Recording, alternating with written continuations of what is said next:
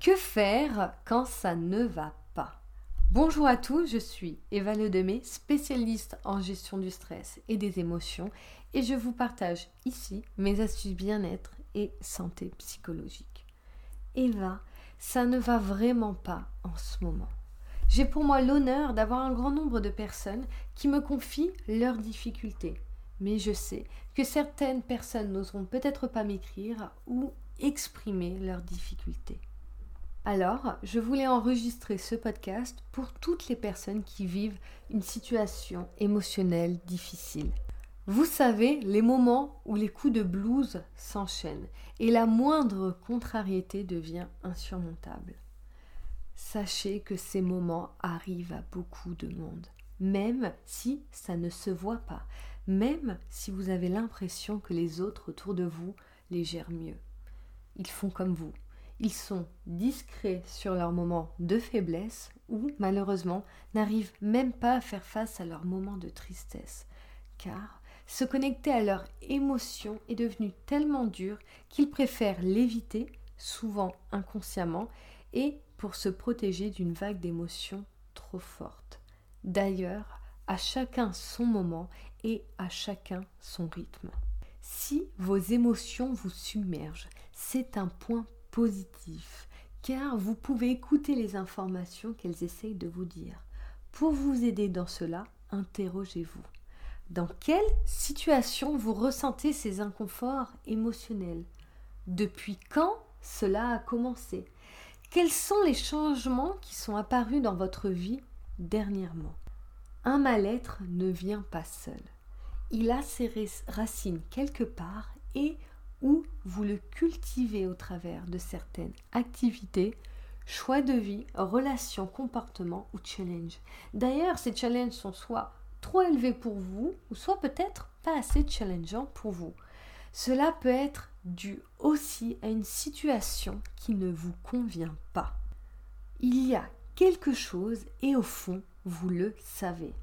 Même si on sait bien se convaincre on reste souvent aveuglé par nos standards, l'image que l'on veut donner, celle que l'on veut se créer, ou l'image bien pratique que l'on a et que nous ne voulons pas prendre le risque de changer. Pourtant, s'il y a une chose qui va mal, il, y a bien, il va bien falloir changer ou faire quelque chose. Vous ne pouvez pas sortir de ce cercle sans agir ou penser différemment. En accompagnement, je le travaille en vous faisant prendre conscience de votre réalité au travers de faits concrets de votre vie. Ici, au travers de ce podcast, je ne peux pas clairement le faire, mais si vous l'écoutez, c'est qu'il y a peut-être quelque chose qui vous gêne en ce moment. Et cette gêne est liée à un fait, une réalité, que ce soit présent passé. Et cet inconfort peut aussi provenir d'un mélange d'inconfort passé et présent. Vous voyez d'où cela peut provenir? Vous pouvez aussi prendre un temps pour les écrire sur papier. Et si plein de choses se mélangent, ce n'est pas grave. Cela va vous aider à y voir plus clair et aussi à ranger vos pensées. En réalisant ce qui vous gêne, vous pourrez agir dessus. Cette étape est primordiale dans toute évolution personnelle et elle peut prendre un certain temps selon les personnes ou la profondeur du sujet. Par exemple, moi en accompagnement, j'ai parfois eu besoin d'une séance, des fois trois, six ou même huit séances pour que la personne prenne conscience de la réalité majeure qui la bloque. Car souvent, une personne a besoin de prendre conscience ou de régler des petites réalités ou gênes de son quotidien pour y voir plus clair. Et c'est normal, car nous avons besoin de prendre conscience, de se rassurer ou simplement de se sentir capable avant de travailler sur les gènes les plus complexes que nous avons. Rassurez-vous, votre rythme est le meilleur et le plus efficace pour vous-même. J'espère vraiment que ce podcast pourra aider les personnes qui vivent des moments difficiles. D'ailleurs, une fois que vous avez fait face à ces réalités inconfortables, vous devrez passer à l'étape de réflexion et d'action. Vous pouvez par exemple vous demander comment vous pouvez agir dessus afin d'améliorer cette situation. Comment vous pouvez agir sur ces réalités pour les améliorer. Et bien sûr, après ces réflexions, il va falloir passer à l'action.